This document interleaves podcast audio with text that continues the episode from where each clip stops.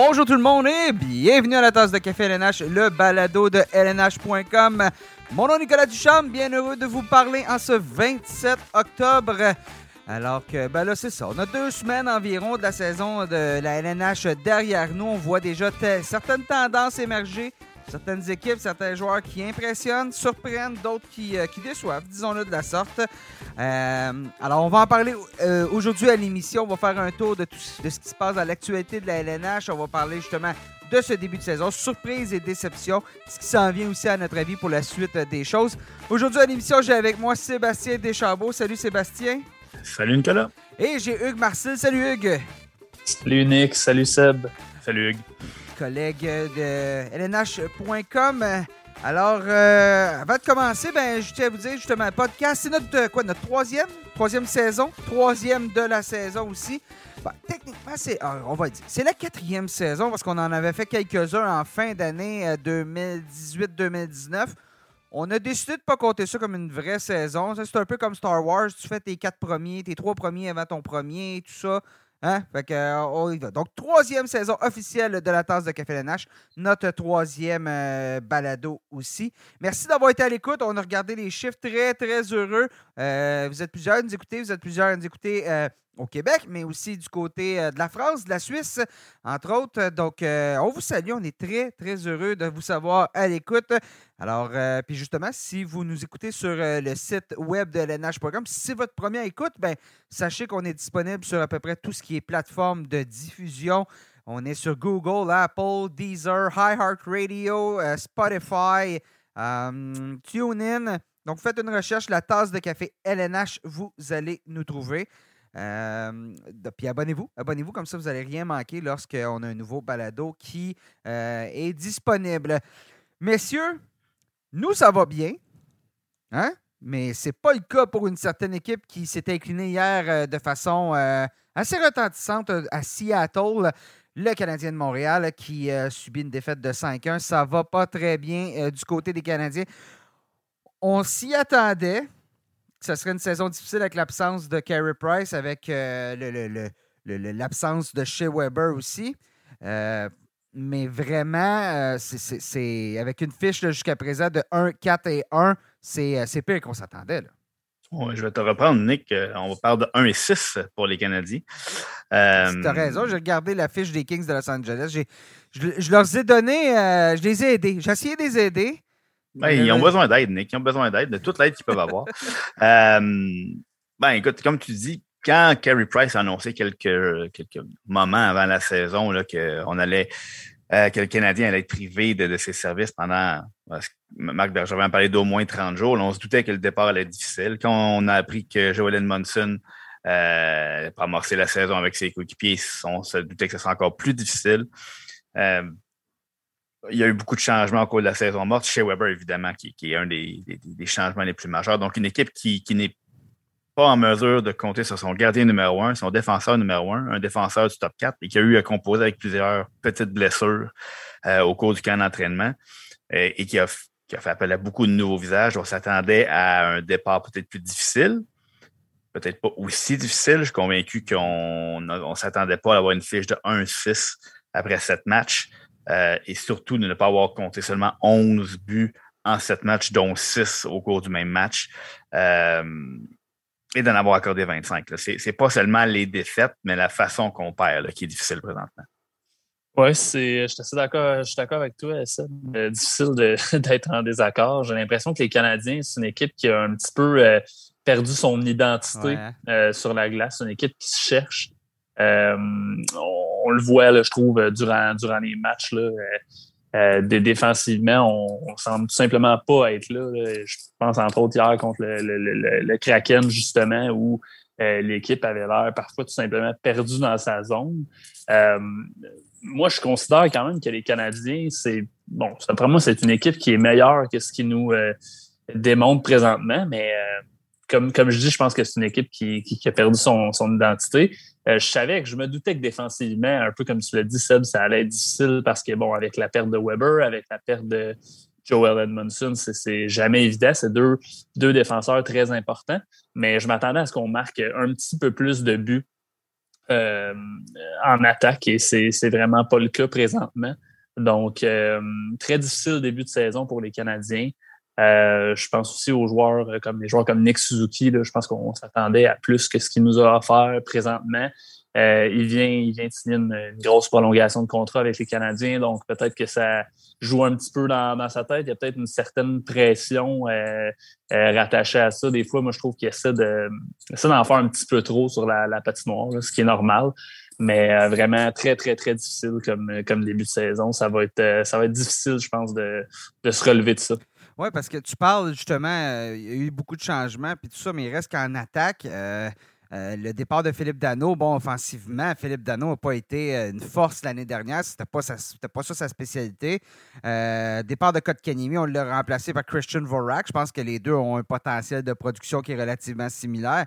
Mais on a un Tyler Toffoli qui. Il n'y a rien qui fonctionne présentement. On a un Cole Caulfield qui absolument rien qui euh, fonctionne présentement. Ben, euh, soyons francs, il n'y a rien qui. Mike Hoffman a montré quelques beaux flashs depuis qu'il euh, est revenu de, sa blessure. Jonathan Drouin a fait quelques bonnes choses aussi, a été, ben, à un certain point le seul, le seul marqueur des Canadiens. Mais il y a, y a présentement, on dirait que cette équipe-là a perdu tous ses réflexes, a perdu ça, ça, ça, la façon qu'on doit jouer, je regardais le match hier à Seattle, il y a deux buts que c'est dû à des mauvais changements, des changements longs. Euh, tu laisses des revirements, des, revirements, plein. Euh, tu, laisses Jake Allen tout seul. Bon, Jake Allen, euh, capable de faire le boulot, l'avait démontré l'année dernière, mais tu ne peux pas le laisser tout seul non plus. Là. De toute façon, la façon que les Canadiens jouent présentement, tu pourrais avoir André Vasilevski devant le filet, puis ça ne ferait pas une immense différence, là, parce que c'est c'est le festival de l'erreur, c'est le festival du, euh, manque de cohésion aussi.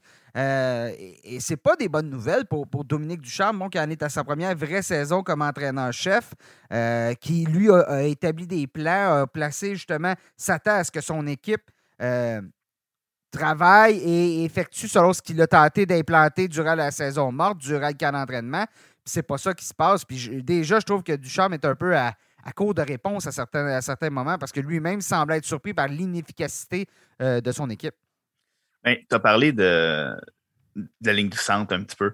Oui, Philippe Dano n'a pas eu la saison offensive la plus euh, spectaculaire l'an dernier, mais reste que son trio avec Brandon Gallagher et Thomas Tatar faisait le travail à 5 contre 5, pouvait être envoyé sur la glace, neutraliser les meilleurs éléments adverses et quand même passer du temps en zone, en adverse. Euh, oui, les statistiques offensives de Dano n'était peut-être pas nécessairement au rendez-vous, mais ces deux alliés, eux, étaient en mesure de produire un peu.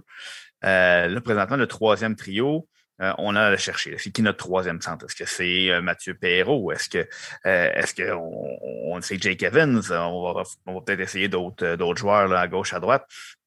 Présentement, c'est comme s'il y a un troisième trio là, qui, ne fonctionne pas, peu importe comment on essaie de les comment on essaie de les mixer. Là. ça parlait Jonathan Drouin, qui est pas mal et son trio était le seul qui a produit. Là, ça a été plus difficile un petit peu hier. Euh, mais tu as parlé d'options qui commencent à manquer. C'est les options qui manquent, mais c'est le temps aussi. Parce que oui, on est en début de saison. Euh, là, le Canadien euh, s'en allait dans l'Ouest. Il y avait le Kraken, puis trois équipes qu'on peut qualifier d'équipes à reconstruction sur la côte Ouest, là, en Californie. On se dit, c'est un bon voyage pour, pour revenir dans la course, il n'est pas trop tard. Mais là, on a déjà perdu un premier match contre le Kraken.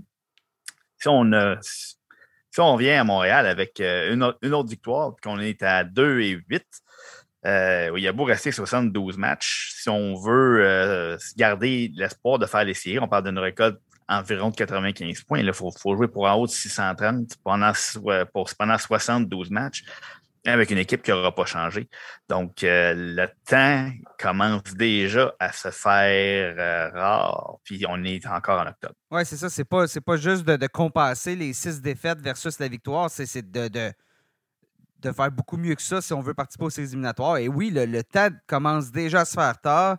Euh, c'est pas bon signe quand, même pas à la fin d'octobre, déjà, on parle qu'il n'y aura pas de séries éliminatoires je, vois mal. Et à court terme, on, a, un voyage. Là, on est en voyage sur la côte ouest. On sait que les Canadiens, chaque année, le voyage sur la côte ouest, c'est rarement signe de, succès. Donc, euh, quoi, il reste trois matchs à ce voyage-là sur, euh, dans, le Pacifique. Là. Euh, on pourrait revenir à Montréal et réellement avoir une fiche de une ou deux victoires et ça veut dire trois défaites de plus, un 9 et 1. Euh, oublie ça, oublie ça rendu là en séries éliminatoires. Donc, c'est, un début de saison, là, justement, ce qui s'en vient pour les Canadiens. Euh, demain, on est à San Jose. On vient de perdre 5-0 contre San Jose. La dernière victoire euh, des Canadiens à San Jose, je pense que c'était le Télégramme qui nous l'avait appris à l'époque, ou en tout cas. Ben, je pense que c'était en 1999 ou 1998. ça remonte à avant les années 2000. On regarde, les, ouais, on regarde les joueurs. Là, il y avait des on était dans l'époque, je pense que Vincent D'Anfos c'était peut-être même plus avec le Canadien. Il était peut-être même encore avec les Canadiens, je suis certain. Mais oui, c'est, c'est même pas dans le présent siècle, la dernière victoire euh, des Canadiens au, à San Jose. Ça ben remonte avant même la naissance de quelques joueurs de l'équipe. Oh boy. c'est, c'est, assez, ouais, c'est assez révélateur ce que tu amènes comme point. Donc, tu voulais euh, nous vieillir, euh, Seb. Je parlais pas de vous, là. Je, parlais ah. des, je parlais des joueurs des Canadiens. Non, mais par, la, vous, par, la bande, ça, par la bande, on dirait que ça me vieillit. Ouais, c'est ça, je le sens, je le sens comme ça, je me, je me retrouve là. Écoute, j'étais à l'école, j'étais à l'école à, l'école secondaire, puis Hugues était à la petite école à l'époque. Fait que ça fait, ça fait une différence. Donc, ça osé, on vient de se faire planter carrément par euh, les Sharks la semaine dernière. Et ensuite, c'est deux équipes qui, qui pour qui ça va pas très bien non plus en début de saison, les Kings et euh, les Ducks qu'on affronte dans un deux matchs en deux jours, deux matchs en après-midi.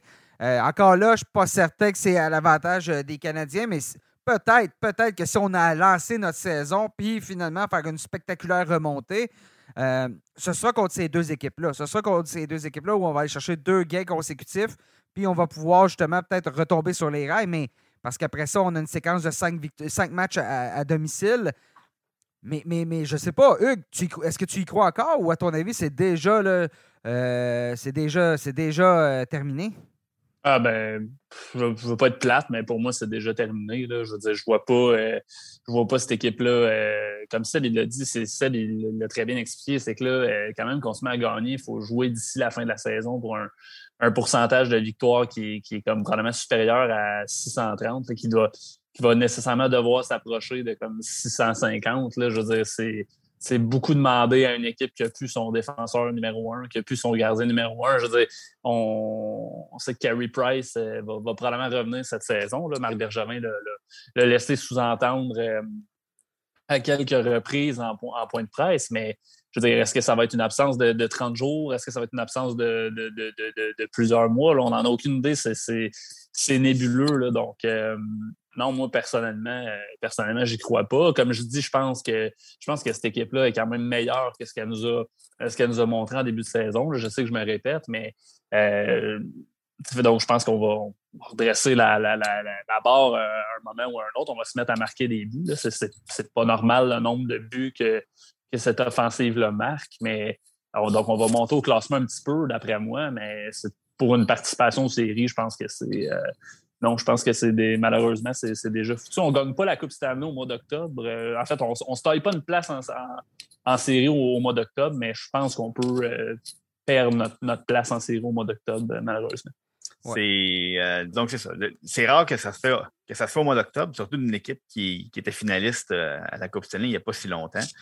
Euh, mais c'est sûr qu'on peut, on peut se mettre euh, soi-même des s'auto-pelure de bananiser, je pense, le terme. On peut se mettre des bâtons dans les roues.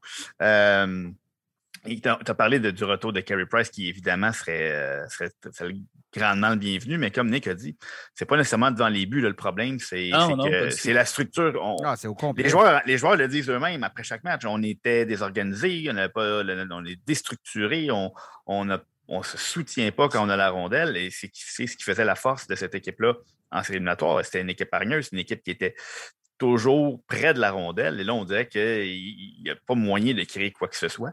Euh, éternel optimiste devant l'éternel, je, le souhaite qu'ils vont. Euh, je parlais avec Pascal Dupuis la semaine dernière, puis il me parlait une équipe peut se rassembler autour d'une étincelle. Dès qu'elle quelque chose à laquelle l'équipe peut se raccrocher. Euh, on a vu comme, pas plus tard que en première ronde des séries contre Toronto la saison dernière, quand l'équipe s'est raccrochée après le but de Kotkanemi, euh, match numéro 6, la, victoire contre le match numéro 5, il y a, eu un engouement, la pierre s'est mise à rouler, puis il n'y avait plus rien à faire pour arrêter le train de, qui formait le Canadien de Montréal. Euh, pour voir que cette étincelle revienne euh, se, créer par quelqu'un ou quelque chose très rapidement, parce que trois autres défaites euh, pour terminer le voyage, puis malheureusement, on peut, on peut commencer à regarder vers l'an prochain. Puis je, me demande quelle est la, la marge de manœuvre de Marc Bergevin pour apporter des changements alors que le directeur général n'a pas de contrat en vue de la saison prochaine?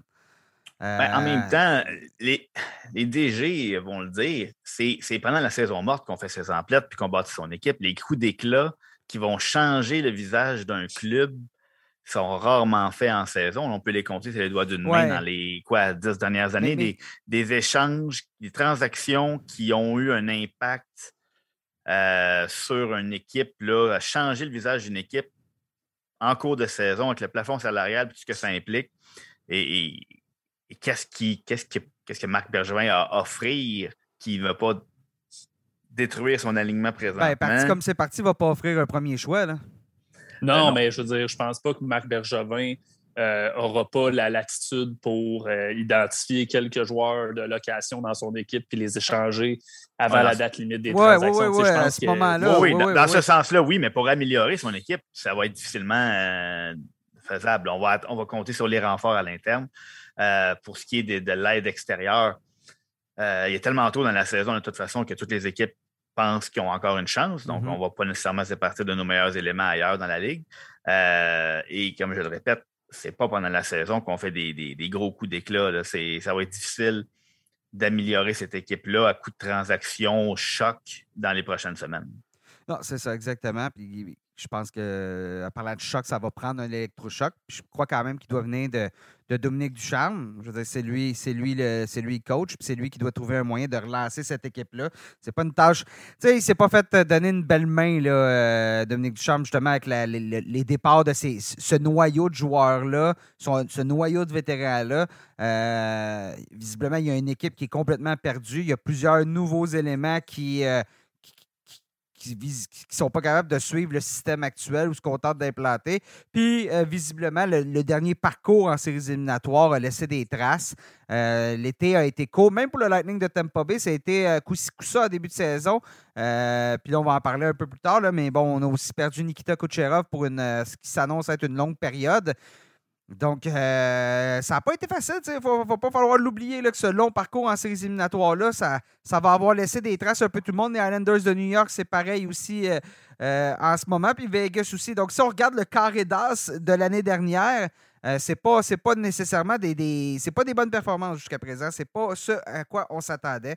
Donc, c'est ça pour c'est ça en ce moment pour les Canadiens. On verra ce qu'il va voir, mais vraiment, euh, ce qui s'en vient, cette fête voyage-là sur la côte ouest va décider, à mon avis, et à notre avis, euh, du reste de la saison. Les gars, je veux poursuivre. Un petit mot sur euh, le Kraken de Seattle. On a quelques textes sur le site web en ce moment. Robert Laflamme qui, qui est à Seattle, qui était à Seattle hier pour le match. Quelle, quelle, quelle présentation. Quelle... J'ai rarement vu. Tu sais, trouver une identité. Les Golden Knights, c'était bien, mais je ne trouvais pas que l'identité de l'équipe par rapport à ce qui avait été fait, par rapport à, ce que la ville de Vegas est, est aussi réussi que Kraken. Je veux dire, cette équipe-là était tapée Seattle. C'est du nirvana lorsqu'il y a des buts. On entend du Paul Jam à longueur de match. Euh, la, thématique euh, aquatique, euh, l'océan, ça se trouve partout dans l'aréna. Et quelle aréna! Honnêtement, je pense que tout le monde, même les gens qui ont vu tous les arénas de la LNH sont particulièrement impressionnés par, euh, le, petit, euh, building qu'on a construit pour plus d'un milliard de dollars, mais que c'est toute une réussite. Vraiment un beau coup de la part euh, de l'organisation là-bas d'avoir réussi à tout mettre ça en œuvre pour créer déjà un sentiment d'appartenance qui est très fort chez les, chez les gens de Seattle. Oh oui, hein, oh, je parlais à Robert hier, puis il me disait à quel point qui était, qui était magnifique l'aréna à Seattle, le Climate Pledge Arena. Puis oui, le, Kraken, il y a une identité autour de l'équipe. L'identité de l'équipe, elle, est encore un peu à peaufiner. Mm-hmm. Donc, euh, et ça va quand même, bon, deux victoires cette saison. Ce n'est pas encore le, succès des Golden Knights. Il faut, vraiment falloir arrêter de les comparer aux Golden Knights sur la glace parce que c'est vraiment l'exception des, équipes d'expansion. Euh, on n'a pas aussi bénéficié de la générosité des autres DG pendant le, repêchage d'expansion. Donc, il euh, faut, faut, faire attention avant de les comparer. Par contre, il y a quand même beaucoup de, belles choses en place. L'équipe va être difficile à affronter quand ce, système-là, les joueurs vont être, euh, plus à l'aise avec les, différentes structures d'entraîneur Dave Axel. Euh, deux très bons gardiens, une très bonne défensive, euh, des, des travaillants. Des, travaillants, des, joueurs hargneux. On ne pas, pas facile à jouer contre, comme dirait la, majorité des entraîneurs de la Ligue. mais bon, c'est. c'est. non, il faut, faut voir. L'objectif est un peu plus à moyen terme, je pense, à Seattle. Puis, il euh, faut, regarder ça. Là. Eux vont être une équipe à surveiller à la date limite des transactions. On a beaucoup de latitude sous le plafond salarial. C'était la stratégie qu'ils ont adoptée pendant le repêchage d'expansion. Mais on n'a pas sacrifié ça au fait de mettre une équipe complètement moribonde sur la glace. Ils, donnent du bon spectacle, euh, puis la, lune de miel va se poursuivre avec leur partie. Oui, absolument. Euh, je regardais le match d'hier. Retour de Yannick Gourde aussi. Ça, c'en est un travaillant. Brandon Tanev qui travaille. Euh, c'est vraiment. C'est comme si on avait deux deuxièmes trios. On n'a pas vraiment de premier trio. On n'a pas de, de, grande vedette. Mark Giordano qui fait le travail, puis tu l'as dit devant le filet, ben, c'est peut-être là. Ça ne sera pas facile, hein, je veux dire. Il y a des poolers qui ont continué, qui, qui avaient Philippe Grubauer lorsqu'il était avec l'Avalanche, tombe avec Seattle. Disons que ça a fait mal pour. Euh, ceux qui ne pouvaient pas s'en départir. Mais bon, euh, je pense que le Kraken, je, leur avais prédit la dernière place dans la, section Pacifique au début. Puis après discussion avec, euh, je pense que c'était avec toi, Seb Piug, lors du, du, dernier, du dernier balado. Puis je m'étais un peu. Vous aviez réussi à me faire changer d'avis. Puis à date, j'aime ce que je vois du Kraken. C'est pas parfait. Il y a beaucoup de choses à faire, mais c'est super intéressant sur la glace. Puis comme je dis, j'ai hâte, j'espère pouvoir aller le voir, cette arena-là. C'est fou quand même ce qu'on a fait. On a gardé le toit de l'ancienne arena, ce qui était le, le, KeyBank Center. J'avais déjà, j'ai déjà vu cette arena-là. Bon, c'était. Euh, ça datait, hein, ça datait des années 60, puis euh, ça paraissait. On a vraiment construit une nouvelle arena. Il y a une fenêtre, la fenêtre qu'on voit là en haut dans l'arena. Il y a deux fenêtres, là, de chaque extrémité. Il y en a-tu une aux deux extrémités? Je pense qu'il y en a juste une. Ouais. Sur toute réserve, là, euh, je suis pas mal sûr qu'il y en a juste une. Puis, mais elle est au niveau de la rue, cette fenêtre-là. Donc, les ben, gens. Mais c'est ça, mais Nick, tout est allé à Seattle. Peut-être que tu vas pouvoir confirmer ou, pas ce que, l'impression que j'ai. Mais j'ai l'impression que ça fait très aréna de quartier, un peu comme. Euh, mais c'est pas gros. ça n'a pas l'air comme gros, là, par exemple, comme par exemple, comme si tu passes à côté du, du Centre Bell à Montréal. Tu peux pas vraiment comme. Tu sais que c'est le Centre Bell, mais dans le mm-hmm. sens à Seattle, ça semble euh, pas discret, mais ça fait un. Ça n'a pas comme l'ampleur de de, nécessairement d'un gros building, ouais. Tu n'as ben pas l'impression que ça a l'ampleur d'un aréna de la Ligue nationale. Donc, ça doit être. Je sais pas, j'ai l'impression qu'il y a quelque chose de très intime puis de. Pas, d'un peu un petit côté aréna de quartier. Je sais pas si je suis complètement à ben, côté de la traque. C'est-à-dire, euh, oui, tu n'es pas, pas, à côté de la traque. C'est, comment ça a été fait, c'est que, bon, le premier, le KeyBank Arena là, au Seattle Center, ça a été construit pour l'exposition universelle de 62. Regardez les buildings qui nous ont été laissés à Montréal pour l'exposition euh, mondiale de, universelle, oui, de 67. C'est tout un peu, euh, tu sais, je veux dire, c'est tout spectaculaire, mais c'est de son époque. Hein. le casino de Montréal, c'est de son époque. Mm-hmm. Euh, la, la, voyons, la boule. Biosphère. La biosphère, voilà. La, boule. Bon, c'est cette époque-là. Donc, l'ancienne arena, c'est un peu comme, je ne veux pas me tromper dans les mots, mais je pense une pagode, là, un peu là, comme ce qu'on retrouve en Asie. Euh, donc, ça, on a gardé le toit qui était là, mais le reste de l'aréna, on a creusé en dessous. L'aréna, il est quoi, à 80, 75-80% souterrain.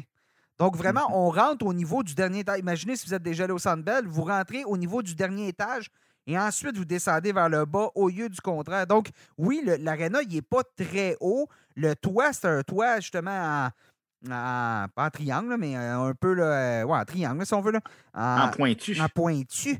Alors, alors c'est vraiment, c'est vraiment Puis avec l'ancienne arena, ce qu'on faisait, c'est qu'on arrivait, puis on avait peut-être une trentaine, quarantaine de marches à descendre pour arriver au niveau euh, de, la porte d'entrée. Puis, on arrivait là, puis c'était, un mur là, qui nous attend. C'était pas, pas spectaculaire comme entrée quand on entre dans les, les, arénas modernes. Donc, on a un centre, on a une aréna justement qui, qui est plus intime de l'extérieur, puis justement qui détonne peut-être pas parce que c'est dans le parc, là, on a la, la, Space Needle qui est à côté, puis qui retient vraiment le, l'attention à cet endroit-là, mais il y a d'autres. Il y a une grosse fontaine avec une genre de planète au milieu. Il y a plein de choses qu'on peut visiter là-bas. Il y a un monorail.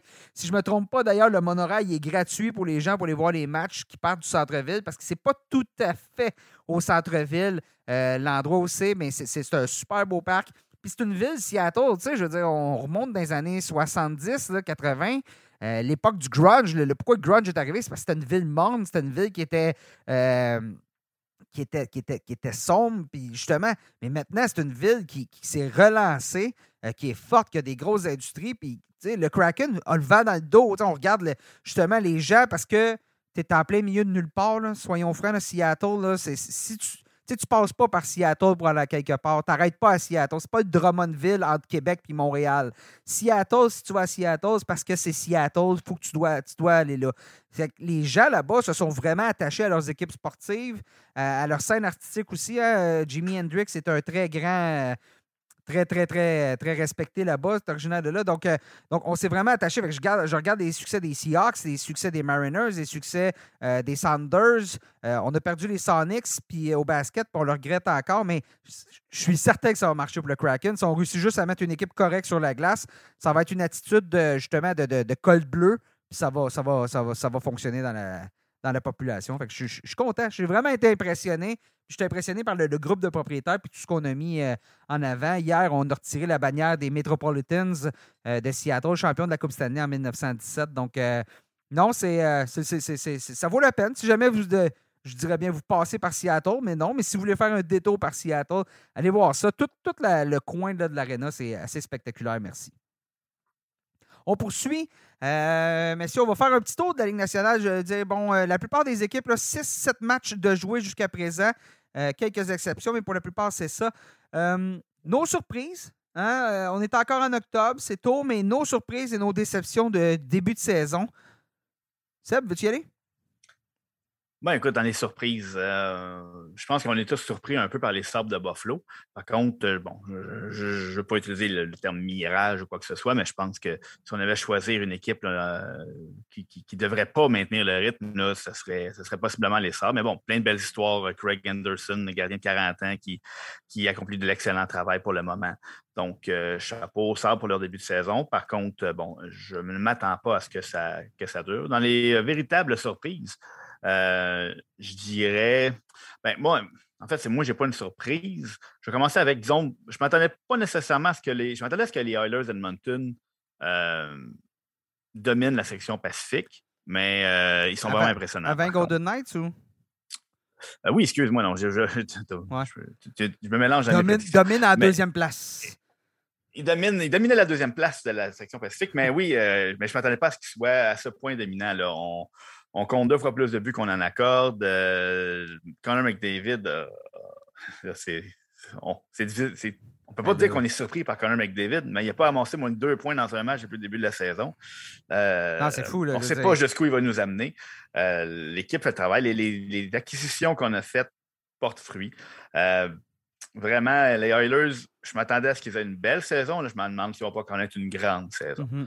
Euh, surtout que là, les déboires et les blessures des, Golden Knights, comme tu dis, ouvrent la porte. Les Oilers, la section Pacifique est de loin la plus faible possiblement de la Ligue. Euh, en particulier à cause des Golden Knights présentement. Puis, euh, qui sont censés faire cavalier seul. Là, mais donc, exact. et dans mes surprises aussi, en fait, pour moi, ce n'est pas une surprise que j'ai j'ai dit que le Wild Minnesota allait être euh, une très bonne équipe cette saison. Et euh, Kevin Fiala euh, et, Kirill Kaprizov ont marqué un grand total à eux deux de un but en six matchs. Mm-hmm. Et l'équipe a une fiche de cinq victoires, une défaite. Donc, le, duo Cam Talbot et puis Capo Calcoyan devant le filet est excellent. On a une brigade défensive avec énormément de profondeur et une attaque qui ne s'est même pas encore vraiment réveillée. Donc, moi, le Wild, je m'attends à ce qu'il fasse de grandes choses cette saison. Euh, c'est juste souligner qu'ils font. Je ne veux pas souligner que c'est une surprise, je veux dire qu'ils font de l'excellent travail comme, comme un peu. Moi, je m'y attendais et ça peut nous être une surprise pour plus. Ben, c'est une surprise pour certains parce que justement, il y, en a beaucoup qui ont considéré la saison, la dernière saison du Wild, peut-être comme un accident de parcours. Euh, puis, je regarde un Matt Zuccarello qui est revenu au sommet de son art, donc qui compense pour le fait que Kaprizov ne marque pas. Lui, il a trois buts Zuccarello. Joel Eriksson, on semble avoir trouvé euh, un premier trio qui fonctionne, un Rexonek qui monte un peu la garde pour les deux autres. Donc, ça, ça fonctionne au Minnesota. Puis euh, c'est intéressant à voir parce que la centrale, la section centrale sur papier, c'était peut-être la plus, la plus relevée. Puis là, ben, on a le Wild qui déjà euh, se donne un petit coussin en vue d'une participation aux séries éliminatoires. Hugues, de ton côté, euh, surprise, déception en ce début de saison? Euh, ben, je n'irais pas nécessairement avec une, une, une surprise. En fait, j'ai le goût de. de, de c'est pas vraiment une surprise parce qu'on savait qu'il allait être euh, vraiment très, très bon, mais j'ai le goût de dire que les Panthers de la Floride sont non seulement euh, une bonne équipe, mais probablement en, ce moment, c'est difficile de ne pas les identifier comme euh, la meilleure équipe de la Ligue mm-hmm. nationale. J'ai l'impression qu'ils vont probablement le rester. Là. Seb parlait que le Wild est une équipe qui pourrait accomplir de très grandes choses. Je pense que les, les, Panthers de la Floride, ça va être la même chose. Offensivement, tout fonctionne pour cette équipe-là.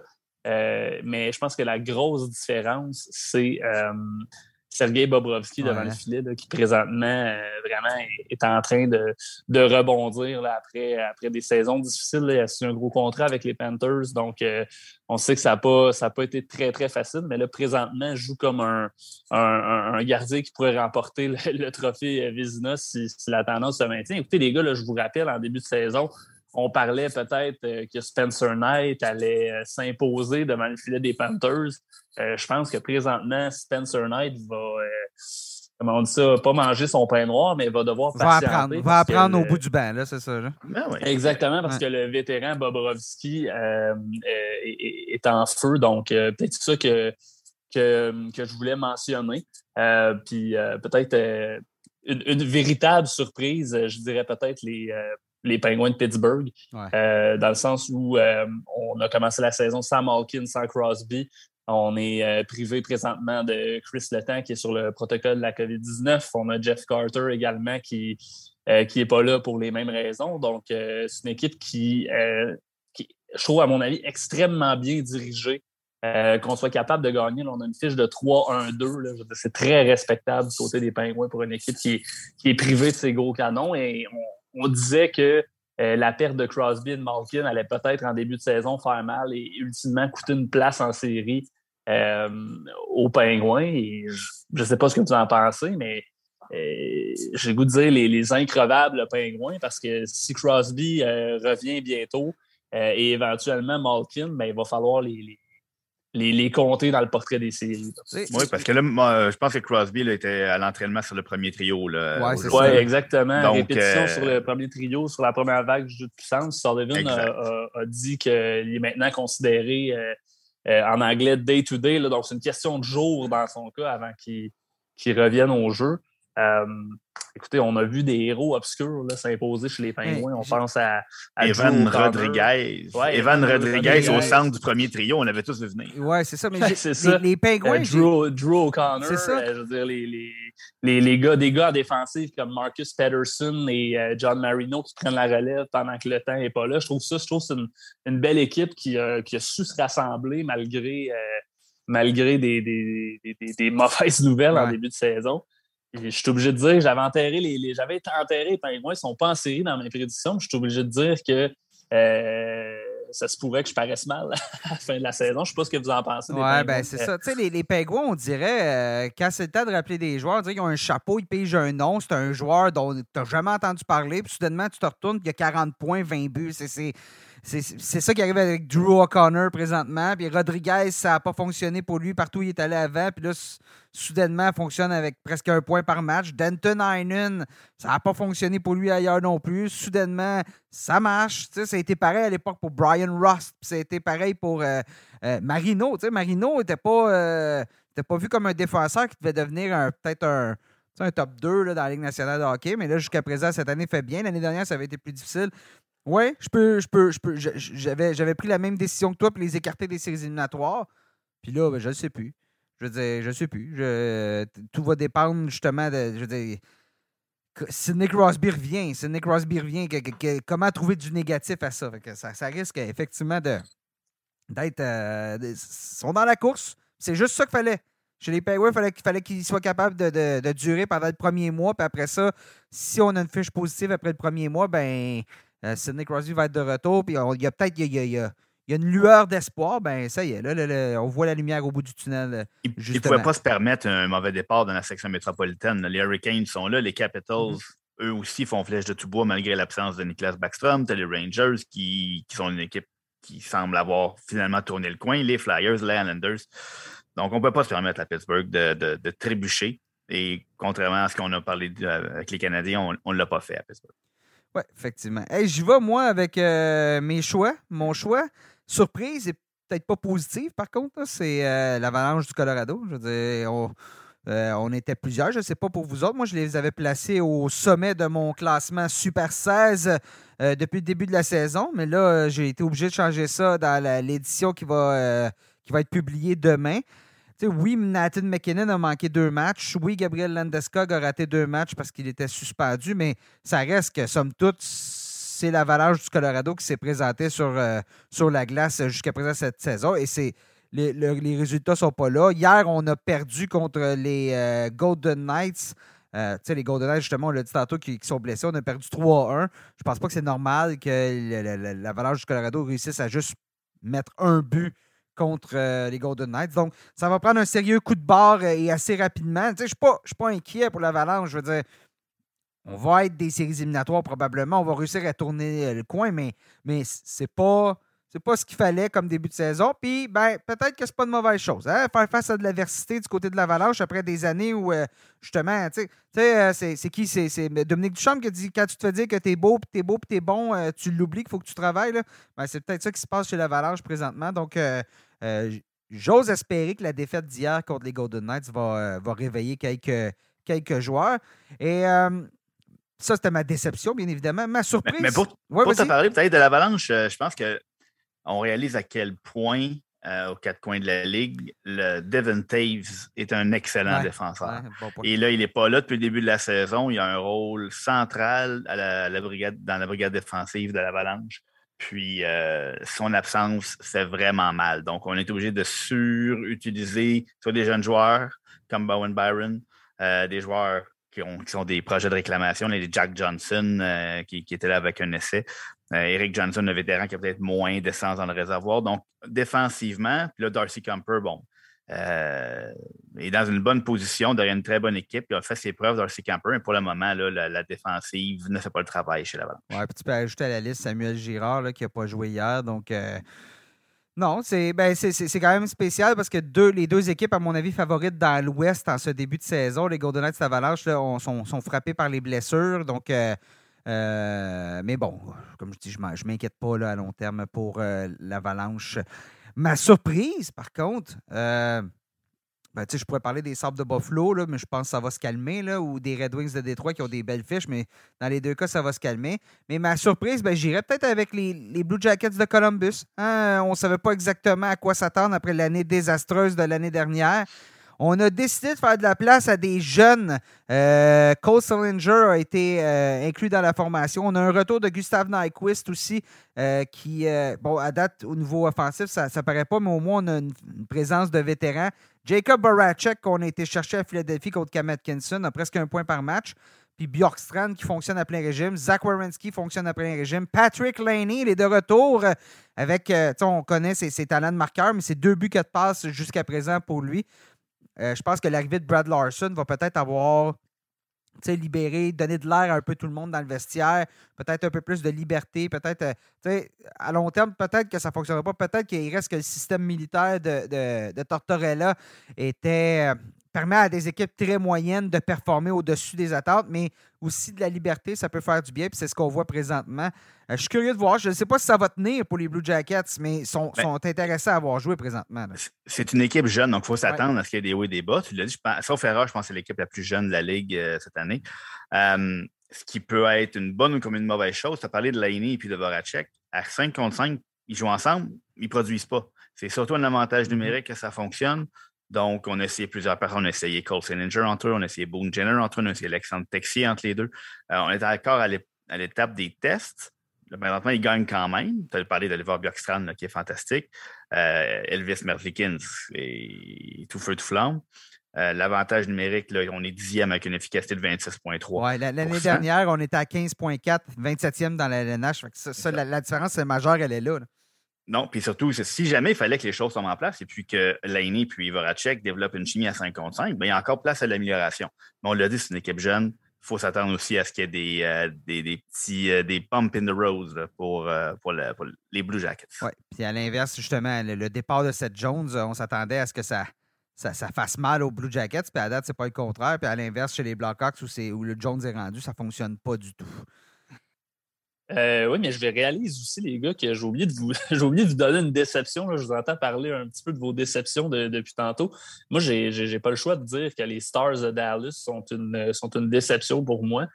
Euh, je voyais quand même grand pour les Stars. Après la, participation en finale de la Coupe Stanley en, 2020, on a, un petit peu eu le lendemain de veille de la présence en finale de la Coupe Stanley, on a eu des, blessés importants en Tyler Seguin, Alexander Radulov. Mais là, tout ce bon monde-là était de retour en santé cette saison. Euh, donc, je m'attendais avec, avec une bonne brigade défensive, un bon top 4, on sait, avec euh, Klingberg, Iskanen, euh, Lindell et Souter. je voyais les Stars potentiellement terminer dans le top 3 de leur section. Je pense que je les avais placés troisième dans mes prédictions. Euh, pour l'instant, euh, je n'ai pas le choix de dire que je suis déçu. Je veux dire, offensivement, ça ne fonctionne juste pas. Ah non, zéro. Euh, ne désespère pas, Luc. Ne désespère pas. tous, les, tous les gros canons de cette équipe-là, offensivement, ne fonctionnent pas pour le moment. On pense à Tyler Seguin. Tyler Seguin, ça semble tranquillement vouloir se replacer depuis deux matchs, mais euh, Joe Pavelski est un petit peu invisible. Même chose pour euh, Jamie Benn. Euh, Jason Robertson, Jason Robertson a commencé sur la. il, vient ce soir. Il revient ce soir. Donc, moi, c'est là que je te dis, ne désespère pas. Le Jason Robertson, moi, c'était le. Moi aussi, j'avais de très grandes attentes envers les Stars. pour la première fois, on peut me dire sur deux vrais trios offensifs depuis belle lurette.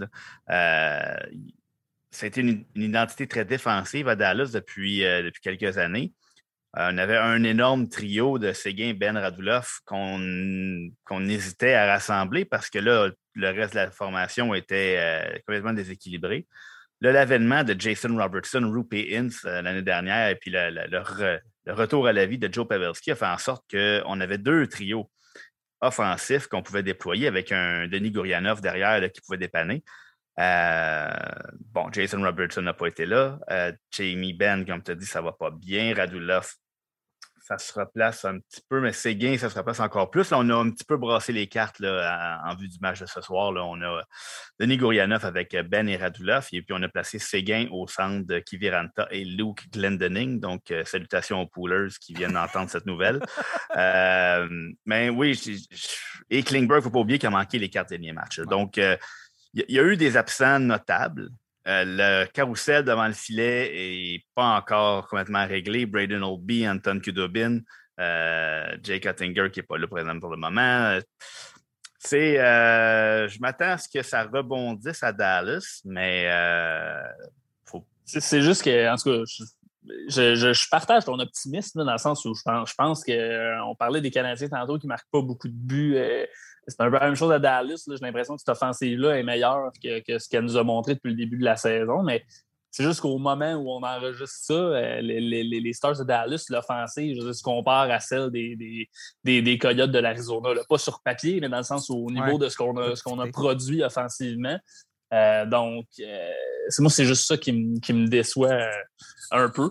Et bon, je t'entendais parler de ce. Je fais partie de ces poolers que tu salues. Euh, qui ont, euh, ont été euh, heureux de voir que Séguin jouait entre Glendening et Kiviranta. donc, non, non, mais blague à part, c'est juste ça, je trouve que c'est un petit peu. c'est un petit peu décevant comme début de je, je vais apporter le bémol suivant aussi. C'est Rick Bonus l'a pas facile depuis deux ans. Là, hein? Il n'y a, pas eu une formation complète, jamais. Puis là, justement, les joueurs qui étaient de retour, les Radulov, les Séguin, peuvent pas peuvent pas s'intégrer à ceux qui ont performé l'année dernière parce que Robertson est blessé. On a des nouveaux, des nouveaux joueurs blessés cette année. Donc, je ne sais pas. Il aurait fallu que cette équipe-là soit ensemble pendant plus longtemps début de saison. C'est un mois d'octobre qui est difficile, mais si on est capable de juste garder la tête en haut de l'eau, euh, je pense que cette équipe-là a quand même le potentiel pour, euh, pour se relancer. Messieurs, avant de conclure ce balado, on va parler rapidement poolers. Euh, vos textes, Seb, les attaquants, Hugues, les défenseurs, moi, les gardiens. Parlez-moi un peu de vos, vos, sélections de cette semaine. Qui est en tête et euh, qui vous recommandez? Sur quoi portait votre chronique ben, Pooler? Ben, tu vois, ma, chronique, ma dernière chronique Pooler, parlait justement des gros canons qui sont en panne un peu partout à travers la Ligue. Les Austin Matthews, Mitchell Marner, le premier trio en entier des Golden Knights euh, et les les trois gros canons des Stars, là, que, sur les cas sur lesquels je me penchais. Euh, dans le lot, euh, je disais seulement que Séguin était en voie de, sortir de sa torpeur, là, a tiré au filet comme une vraie mitraillette récemment. 14 tirs à ses trois derniers matchs. Il va. il, a joué à peu, près, tout le monde, ces gains-là. On a ces deux autres nouveaux compagnons de trio. On va voir ce que ça va donner, mais comme j'en ai parlé, je pense que du côté des Stars, ça va débloquer un petit peu. Donc, pour, pour le moment, c'était ça. On parle. c'est un top 100 en plein changement, en, constante évolution dans ce début de saison parce qu'il y a des noms qui, qui dégringolent, il y en a d'autres qui grimpent à une vitesse exceptionnelle. Donc, à suivre. Ça va changer beaucoup. Hugues, les défenseurs? Ouais, ben mon top 50 cette semaine, euh, le, texte portait sur euh, Eric Carlson, qui euh, Eric Carlson qui de retour, je trouve, sur le, radar des pouleurs après une vraiment une, dernière saison très, très, très difficile. je regardais vite, vite un petit peu où les pouleurs l'avaient repêché. sur Yahoo et sur Fantrax, ce qu'on appelle le ADP en anglais, de son rang de sélection moyen. il a été sélectionné en moyenne 147e rang sur euh, Fantrax. 156e, euh, quelque chose comme ça sur, euh, sur Yahoo. donc, les pouleurs qui l'ont cueilli à ce, à ce rang-là ont fait, ont fait une bonne affaire parce qu'on voit que les Sharks sont en train de, de, rebondir. Je pense que on a peut-être. Les, les, les, Sharks, oui, effectivement, ça, ça, ça n'a pas bien été les dernières saisons.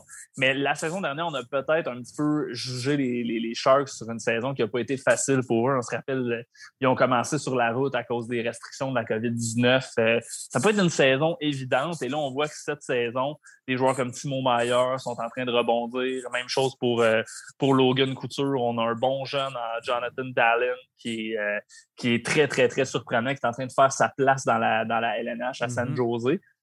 et forcément, ça profite à, un joueur comme, euh, comme Carlson. donc, euh, euh, voilà. Peut-être que je, suis d'avis que bon, les joueurs des Sharks, statistiquement, surproduisent un petit peu présentement. Je pense que on, va nécessairement ralentir. C'est un rythme qui va être difficile à, garder. Je pense entre autres à, Couture et, et, à Mayer, mais je pense quand même que les Sharks vont, sont, de retour dans les bonnes grâces des Fuller et Carlson, euh, lui aussi. Euh, donc, euh, c'est un petit peu là-dessus que portait le sujet de ma chronique et quelques observations sur quelques défenseurs qui ont grimpé ou, glissé au, classement. Je, laisse nos, nos, auditeurs aller jeter un coup d'œil à ça. Moi, de mon côté, mon top 25 gardiens, c'était c'était euh, l'année ben, la semaine dernière. C'est sûr que là, on est mercredi, donc moi, mon top 25 gardien est publié euh, le vendredi. Donc, mais ça portait sur les Bruins de Boston. Je disais de pas paniquer avec Ulmark là, parce que euh, plusieurs avaient l'impression que, que Jeremy Swayman avait, avait pris la pole à Boston puis tout ça. Puis je dirais c'était calme. Comme de fait, ben, vois-tu, Marc a, signé euh, des victoires à ses deux derniers matchs. Donc, ça, va bien, ça va être correct. Euh, donc, euh, n'échangez pas tout de suite les Marc, surtout que les Bruins jouent bien. Et je vous annonce en primeur que pour mon prochain classement, à moins d'un changement majeur, Frederick Anderson va s'emparer du numéro 1. Bon, ça y est, des primers. Ça y est, ça y est, des, des primeurs, scoop. Parce que j'ai Andrei Vasilevski depuis le début de la saison. Puis ben là, c'est ça. Aujourd'hui, on a appris 8 à 10 semaines d'absence pour Kucherov. Euh, ça va être tough pour, euh, pour Vasilevski. Reste un gardien d'élite, mais euh, je pense que pour l'instant, et parce qu'il joue plus de matchs que probablement que Bobrovski, ben, justement, Anderson va obtenir la première place du classement. Donc, félicitations à lui. Mais bon, je me garde une réserve. Là. Ce soir, je ne sais pas si les Hurricanes sont en action. Jeudi, on doit jouer. Donc, s'il se fait planter, ben, ça pourrait changer. C'est ça, les, euh, c'est ça la loi, comme disait Luc dans la guerre des Tucs. Messieurs, merci d'avoir été avec moi aujourd'hui. Merci, Nick. Merci, Luc. Euh, chers auditeurs, merci d'avoir été à l'écoute. Bien content, comme je vous disais plus tôt dans l'émission. Euh, abonnez-vous, suivez-nous sur votre plateforme de diffusion préférée. Comme ça, ben, si vous êtes en déplacement, vous pouvez nous écouter téléphone, peu importe euh, tablette ou peu importe comment vous écoutez les balados. Faites une recherche, la tasse de café LNH, vous allez nous, nous trouver. Alors, merci d'avoir été là aujourd'hui et on se reparle très bientôt.